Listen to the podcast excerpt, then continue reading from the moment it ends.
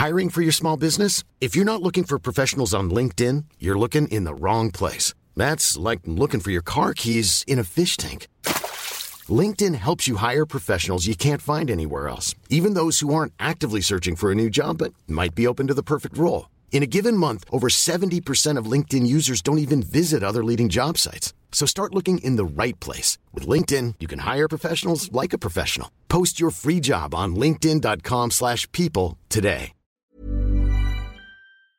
Bonjour à toutes et à tous. Bienvenue dans le podcast La Sueur. Bonjour Big Rusty, comment ça va Salut tout le monde, bah ça va, ça, ça va impeccable. Salut Guillaume. Salut. Alors aujourd'hui, on s'intéresse à l'UFC en 2021 bilan et puis 2022 peuvent-ils être rattrapés? Parce que vous allez le voir, ils ont eu des résultats assez impressionnants sur l'année écoulée comme ça a l'air de rien. Finalement, l'UFC a battu ses propres records. On lance le générique Big Rusty Ouais.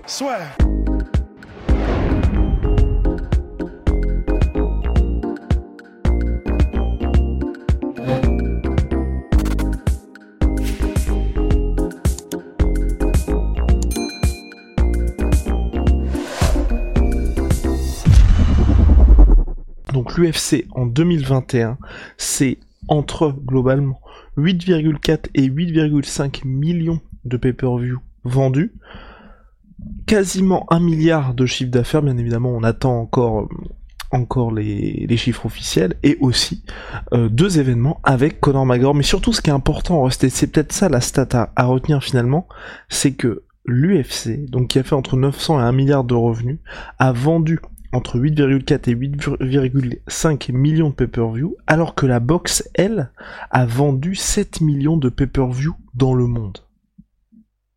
Donc toutes organisations confondues. Exactement, en boxe, on est à 5 millions de pay-per-view en Amérique du Nord et environ 2 millions au Royaume-Uni.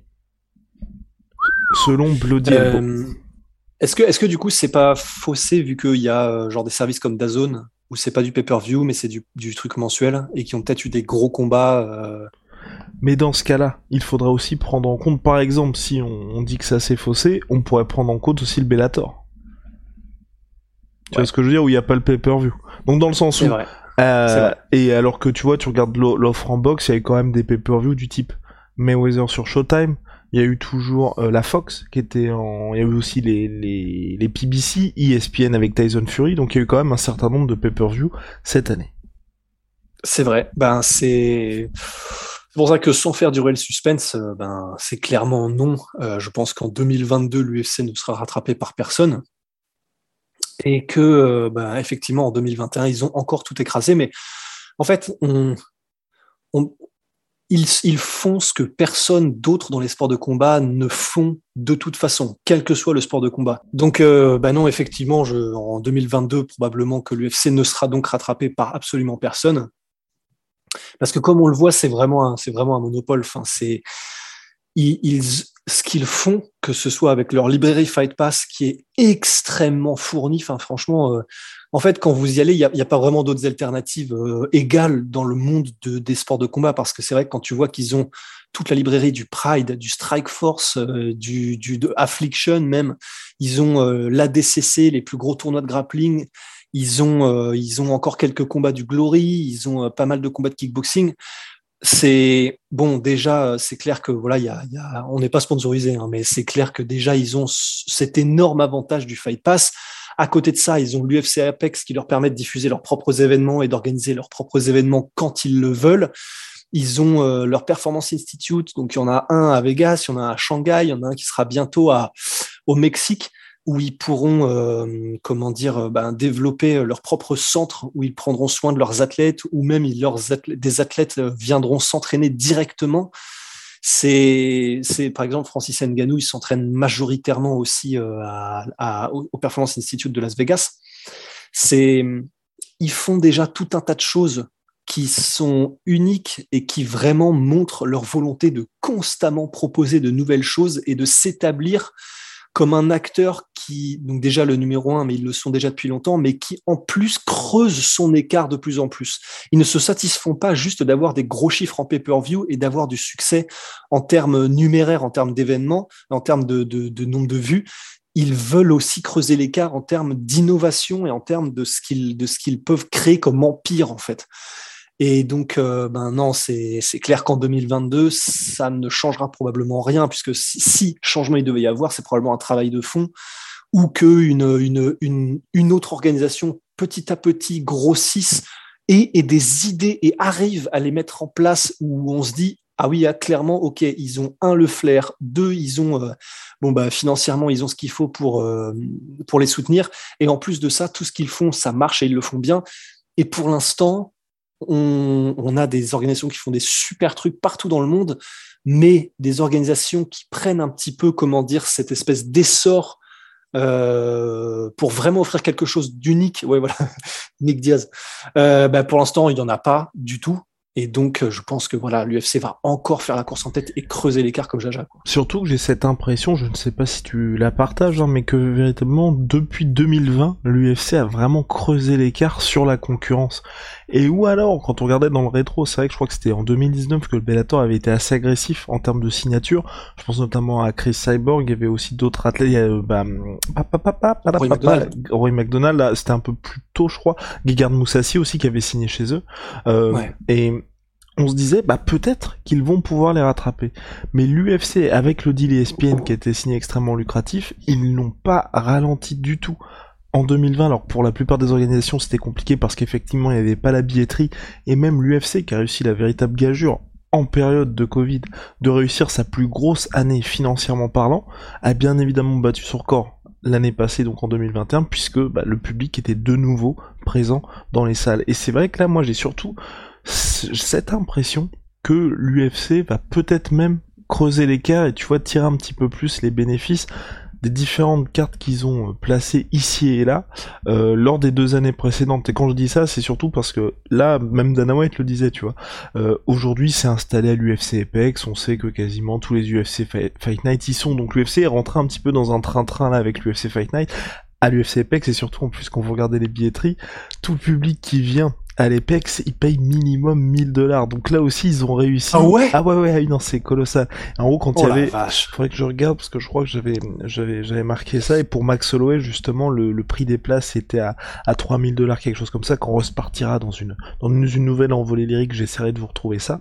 Mais ce qui est sûr, c'est que tu vois là, ils ont un système qui est ultra rodé ultra profitable en étant à l'Apex et en de temps en temps allant au Texas, allant en Floride, en restant à Las Vegas, mais à la T-Mobile Arena pour les pay-per-view numérotés.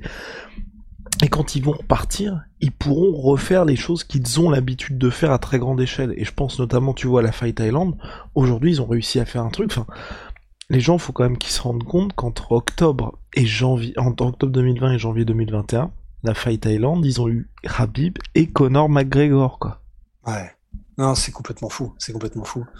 Non, mais c'est pour ça. C'est ils ont tout couvert en fait. C'est non seulement ils ont tout couvert, mais en plus ils continuent effectivement de d'innover. Et c'est vrai qu'on n'a même pas parlé en plus euh, des choses genre le Dana White Contender Series, qui font que en plus de ça, ils ont aussi une émission dédiée à euh, rechercher les nouveaux prospects, les nouveaux combattants et avoir entre guillemets leur propre euh, couloir en gros de d'écrémage des nouveaux des nouveaux talents quoi c'est euh, non non c'est juste c'est vraiment impressionnant et bah en fait et surtout maintenant on se dit non seulement ça mais vu ce qui s'est passé avec le Covid, avec le, fait qu'ils ont réussi à avoir cette Fight Island et à faire ce que personne dans le monde du sport au global, dans le monde, n'avait réussi à faire en période de, Covid, de crise, bah en fait là, c'est vrai que on se dit qu'il y a vraiment rien.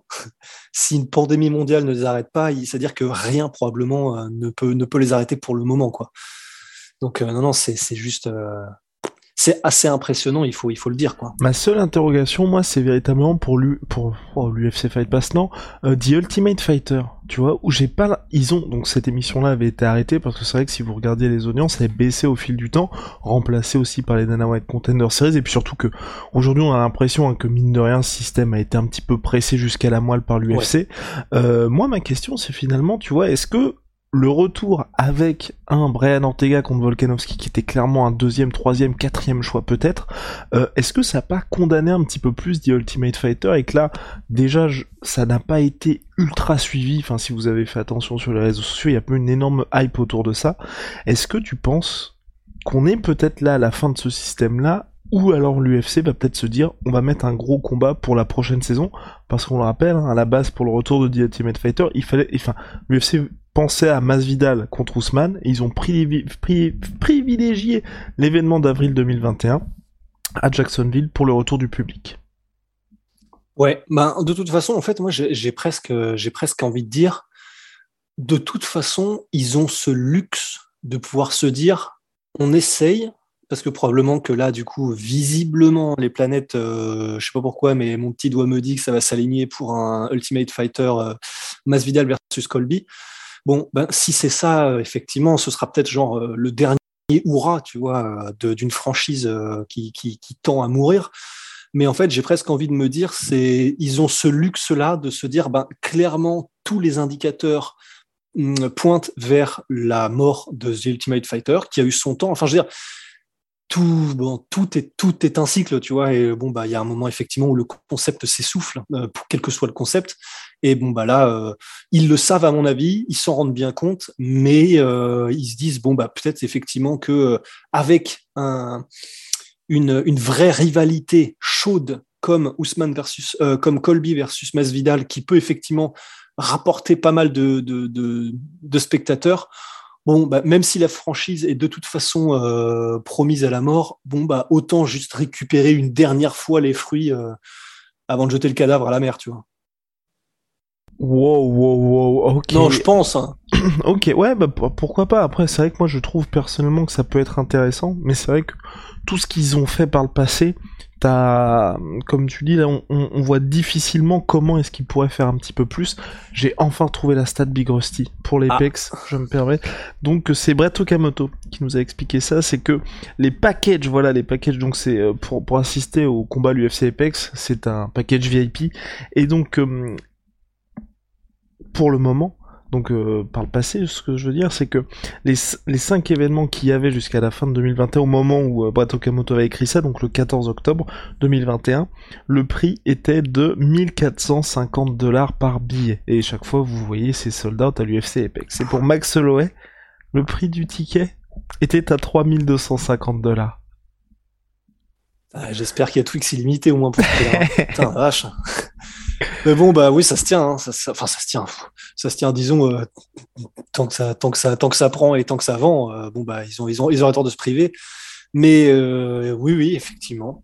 Après, bah, je me dis pour le Ultimate Fighter, de toute façon, pour y revenir, en vrai, est-ce que tu penses que ce serait bizarre si jamais ils faisaient, en gros, ils ont même pas vraiment de calendrier régulier mais dès qu'il y a une grosse rivalité, ils ressortent euh, l'Ultimate Fighter du placard. En fait, c'est surtout ça, moi, qui m'intéresserait. C'est tu fais pas ça parce qu'il faut faire un The Ultimate Fighter. On se souvient à la fin. Moi, je me souviens notamment d'une saison où tu sais, il cherchait un contender pour Dimitrius Johnson. Ouais. et c'était, je sais plus qui avait réussi à. C'était pas le truc où il y avait que les champions. Je sais pas oui, c'était des champions, ouais, mais c'était que des champions, mais d'organisation un petit peu sombre. Et c'était, je crois, Elliott qui, qui s'en était sorti finalement, qui avait fait un bon combat face à Dimitrius Johnson, puisqu'il avait réussi une. Enfin, il avait tenté une soumission qui était assez tight hein, finalement, mais euh, pour s'incliner par la suite. Mais en tout cas, tu vois, tu, tu voyais clairement, ils étaient en mode bon, alors qu'est-ce qu'on peut faire? Alors machin, les champions, les machins. Euh, je suis entièrement d'accord avec toi. S'ils font ça, ça peut être intéressant, mais après, dans quel cadre aussi? Parce que tu vois, par exemple exemple, il y a eu toutes ces rumeurs aussi pour un Conor McGregor Habib pour le retour de The Ultimate Fighter. Mais je trouve qu'il faut aussi que tu aies une histoire derrière tout ça et pas juste Conor qui vient coacher des types qu'il connaît pas et exactement la même chose pour Habib, tu vois. Un truc où soit que ce soit leurs deux teams qui s'affrontent, enfin faire quelque chose où au-delà de l'affiche et au-delà de, enfin au-delà de l'affiche qui peut être intéressante, tu as un thème qui fasse que le combattant est quand même investi là-dedans. Parce que moi, c'est toujours ce que j'ai un petit peu reproché, à The Ultimate Fighter, c'est que t'avais pas rares exceptions près bien évidemment, tu vois une vraie attache entre le coach et les combattants, tu vois, on savait que bon, euh, bah forcément au fil des semaines, au fil des épisodes, ils se lient d'amitié, ou il peut y avoir un vrai lien qui se crée entre les gens, mais s'ils font tous partie de la même team ou qu'ils représentent le même pays, quelque chose comme ça, en plus du combat qui arrive, ça peut être quelque chose d'assez euh, d'assez bien, je pense après, en soi, il l'avait fait. Tu il sais, avait fait, fait la team Black Zion versus ATT, et puis il faisait aussi des toughs genre euh, Australie versus Angleterre ou je sais pas trop quoi. Ryan Reynolds here from Mint Mobile. With the price of just about everything going up during inflation, we thought we'd bring our prices down. So to help us, we brought in a reverse auctioneer, which is apparently a thing. Mint Mobile unlimited premium wireless. Have to get 30, 30, bit to get 30, bit to get 20, 20, 20, bit to get 20, 20, bit to get 15, 15, 15, 15 just 15 bucks a month. So, Give it a try at mintmobile.com slash switch. $45 upfront for three months plus taxes and fees. Promo rate for new customers for limited time. Unlimited more than 40 gigabytes per month. Slows. Full terms at mintmobile.com. Donc euh, c'est vrai, ils l'ont fait, mais c'est vrai que je suis d'accord, ce serait encore plus intéressant s'ils faisaient ça, mais avec, euh, enfin vraiment des des, des des des fighters dans le sens, euh, bah du coup, euh, ça aurait été euh, Connor et Artem Lobov et je sais pas et Dylan Dennis et puis quelques autres contre bah ouais je sais pas Nick Diaz, Chris Avila et puis enfin Max comment il s'appelle déjà le... ils ont un prospect? Non non non non non Maximov Nick Maximov euh, 7-0 apparemment et qui, est pas mauvais. Donc voilà c'est vrai que ça ce serait vraiment très intéressant. Et puis ça ferait forcément entre guillemets de la meilleure télé puisque du coup là euh, l'investissement émotionnel de tous serait au plus haut quoi. Non c'est vrai ce serait ce serait cool. Ce serait marrant. J'aimerais bien aussi, moi, pour la suite, pour 2022, que l'UFC prenne quelques, quelques risques, même c'est vrai que là c'est un petit peu compliqué, entre d'un côté rester à Las Vegas ou dans les marchés qu'ils connaissent, où c'est effectivement facile de faire sold out, que les gens savent exactement ce que représente l'UFC, mais tu vois, l'événement en France dont on parle, un événement potentiellement en Afrique, le retour de l'UFC aussi euh, en, en Océanie, enfin quelques petites choses comme ça, tu vois, moi ça me, j'aimerais beaucoup, même, on l'avait reproché, enfin moi je sais, enfin on l'avait reproché, euh, je, moi j'étais assez triste de ça, c'est que tu vois, pour le premier événement de l'UFC en Russie, on avait une carte qui était pas à la hauteur, j'avais trouvé à l'époque, tu vois. En fait, moi, Ouais. j'ai vraiment envie que, et même si je, je comprends complètement, entre faire l'événement à Las Vegas où vous avez déjà tout, tout est là au niveau infrastructure, vous savez que vous avez cartonné en pay-per-view, ou aller dans un pays où les gens sont pas habitués, c'est, ce sont des horaires différents, enfin, c'est, tout est, tout est compliqué, mais tu vois, qu'ils puissent marquer un petit peu les esprits là où il y a moyen de marquer les esprits parce qu'on sait que c'est possible. Le premier événement en France, faut que ce soit une grosse grosse carte. Voilà. Pas un fight night. Ah ouais. Même si Non, bon, c'est clair. Et je suis d'accord. Et, ça, c'est vrai qu'en plus, c'est quelque chose. Je, je sais que ça fait un petit bout de temps déjà qu'on est. pas même pour Connor frustré. avec euh, l'Irlande, si, ça fait longtemps. Exactement. En fait, c'est ça. Moi, je pensais à Connor et dans un stade en Irlande, et je pensais aussi, bah, tu sais, à l'UFC 209 euh, à Los Angeles euh, avec les frères Diaz. Enfin, c'est vrai qu'en fait, il y a eu plusieurs occurrences comme ça où euh, tous les fans, parce que c'est pas que nous, hein, je me souviens que tous les fans étaient en mode, bah ouais, effectivement. Enfin, imaginez les images que ça ferait un Connor dans un stade, 80 000 personnes en Irlande. Tu peux trouver un stade couvert, il n'y a pas de problème un stade en Irlande, Conor McGregor contre n'importe qui, mais vraiment, mais il n'y a pas de problème. Ça fait, ça fait, comment dire, des, des, des C'est pour l'histoire. c'est ça, c'est, c'est, c'est- je vais pas faire de comparatif un peu fumeux avec euh, Rumble in the Jungle parce que c'est pas, c'est pas, c'est pas exactement les mêmes, les mêmes, les mêmes époques, les mêmes enjeux, les mêmes données, les mêmes, les mêmes caractères, mais, mais ne, n'empêche que effectivement un Connor, l'UFC qui aurait dans son, dans sa banque d'archives, dans sa banque d'images et de vidéos, Connor qui rentre, tu sais un peu comme ce que fait Glory avec Badrari, avec cette image de Connor qui rentre et derrière le stade, 80 000 personnes avec des gens avec les lumières de leur téléphone et tout, l'ambiance. On a déjà eu une ambiance avec 20 000 personnes à la O2 Arena euh, à Dublin avec euh, Conor McGregor. 80 000 personnes, 80 000 Irlandais et Connor. Franchement, Connor approche de sa fin de carrière. Si on n'a pas eu ça avant la fin de sa carrière, ce serait, mais en vrai, ce serait vraiment un crève-cœur, quoi. T'imagines Ce serait terrible et surtout ils ont déjà manqué cette occasion-là, mais là encore parce que c'est très compliqué. Je sais plus si c'est Dana White ou si quelqu'un d'autre en avait parlé ou peut-être Joe Rogan, euh, parce que cette question-là s'était posée aussi pour Darren Till avec un combat en field pour Darren Till. Mais en gros, au-delà des combats, faut aussi vous dire parce que l'UFC avait fait ça pour euh, Michael Bisping, un petit cadeau qu'ils avaient fait à Ma- Michael quand il avait défendu sa ceinture face à Dan Anderson à Manchester, mais c'est parce que c'est pas la même les mêmes sommes qu'un Conor McGregor potentiellement un, un Michael Bisping, mais c'est que l'argent, au-delà des pay-per-view, ce qui représente aussi beaucoup de sous pour l'UFC, c'est tout ce qu'il y a autour de ça. Et donc quand on dit autour, on parle bien évidemment des jeux, des paris, et les paris, forcément, ils se font à Las Vegas, ou en tout cas c'est beaucoup plus facile de mettre ça en place aux États-Unis plutôt qu'à l'étranger. Mais, je suis entièrement d'accord avec toi, je trouve que c'est vraiment dommage euh, de se priver de ça, de se priver de moments qui feraient le sport, où là par exemple, le Francis Ngannou, Cyril Gann, mineur l'UFC, ils doivent se dire heureusement parce que je sais plus à combien est repassé la jauge, mais on n'aurait pas pu être dans un stade en folie. Donc ils ont bien fait de faire ça à Los Angeles, mais tu vois, ça fait partie de ces, petits moments où on en parle toujours pour Cyril Gann contre euh, Francis Ngannou, dont vous allez dire que je radote, mais c'est vrai que il est extrêmement important pour nous, pour us, pour moi, pour le MMA français, au global et pour tous les fans qui sont dans l'Hexagone et pour vous qui écoutez le podcast La Sueur, qui écoutez le podcast La Sueur, mais pour les Américains, il est beaucoup moins ce combat-là. Et donc l'UFC se prive, tu vois, de potentiellement, par exemple, Robert Whittaker contre Israël Adesanya, ils ont fait le choix de le faire en Australie, ça a battu le record d'affluence all-time de l'UFC, tout événement confondu, et c'est vraiment un événement de légende en Océanie.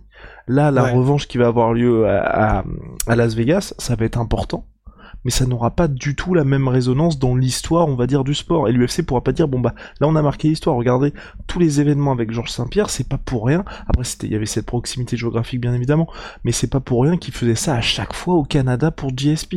Parce qu'ils savaient qu'une fois par an, c'était un peu le cadeau de l'UFC au Canada, ils faisaient soldat pour JSP. Ça l'a aussi, ça lui a aussi permis de s'établir en tant que superstar, parce qu'à chaque fois, le, c'était le, le, le- le Center Bell, il faisait sold out là-bas.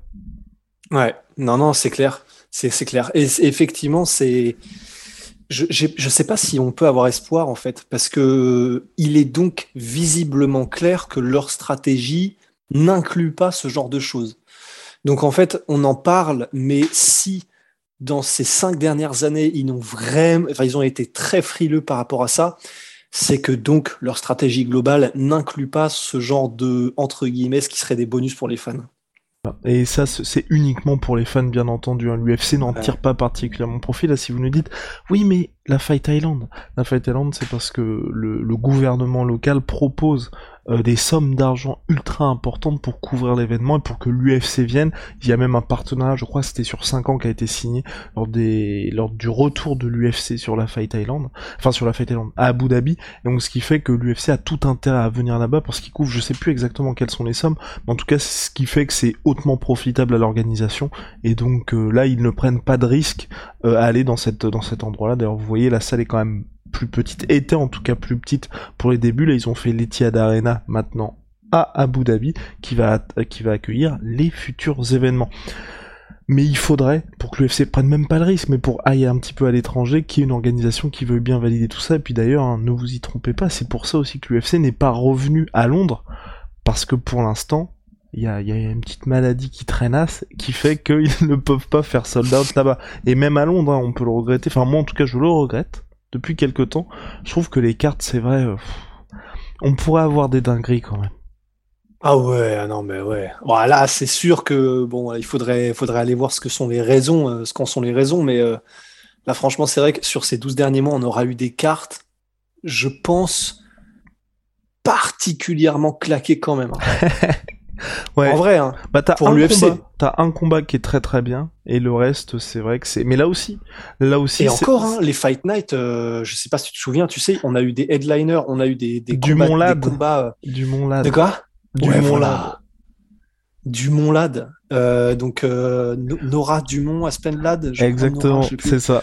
c'est un combat qui vraiment littéralement euh, probablement aurait euh, voilà s'il était en ouverture de d'événements sur un bon UFC euh, ça choquerait personne. Et là c'était le main event.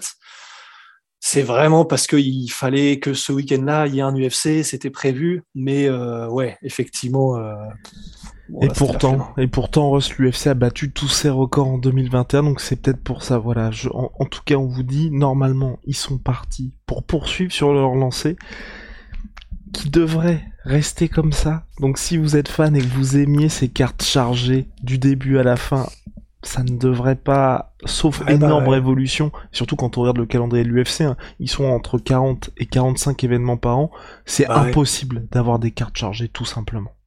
Et puis une chose est sûre aussi, c'est que ben, c'est il y a pas de marche arrière quoi. Donc c'est pas comme s'ils allaient se dire, euh, ah je pense pas, hein, on peut se tromper, mais c'est pas comme s'ils allaient se dire, euh, bon ben effectivement, c'était quand même mieux quand il y avait un petit peu moins d'événements, mais qui s'étaient beaucoup plus chargés. Allez, on revient à 30 événements par an. Bah non, c'est soit ils feront égal, soit plus, mais il n'y a pas de marche arrière. Bah voilà. Mais on espère, en tout cas, moi ce que j'espère juste, c'est qu'il reste, tu vois, avec ce, quand même ce principe, ça devrait pas bouger. Et heureusement, tu vois, qu'il y a le pay-per-view, malgré l'équivalent de 500 000 pay-per-view que fournit ESPN. au moins, tu vois, chaque mois, tu as ton énorme rendez-vous. Ouais. Voilà. Non, non, c'est clair. Je pense qu'on a fait le tour sur la question sur ce- à quoi faut-il s'attendre pour l'UFC en 2022 et le petit bilan de 2021. On avait parlé aussi des chiffres énormes de Conor McGregor. À voir s'il revient l'année prochaine. Big Rusty. Big shout out Sweet Pea, ma sweet protein. Moins 38% sur tous mes protéines? Oh wow, avec le code la sueur. Venom sponsor de l'UFC, sponsor de la sueur. See ya.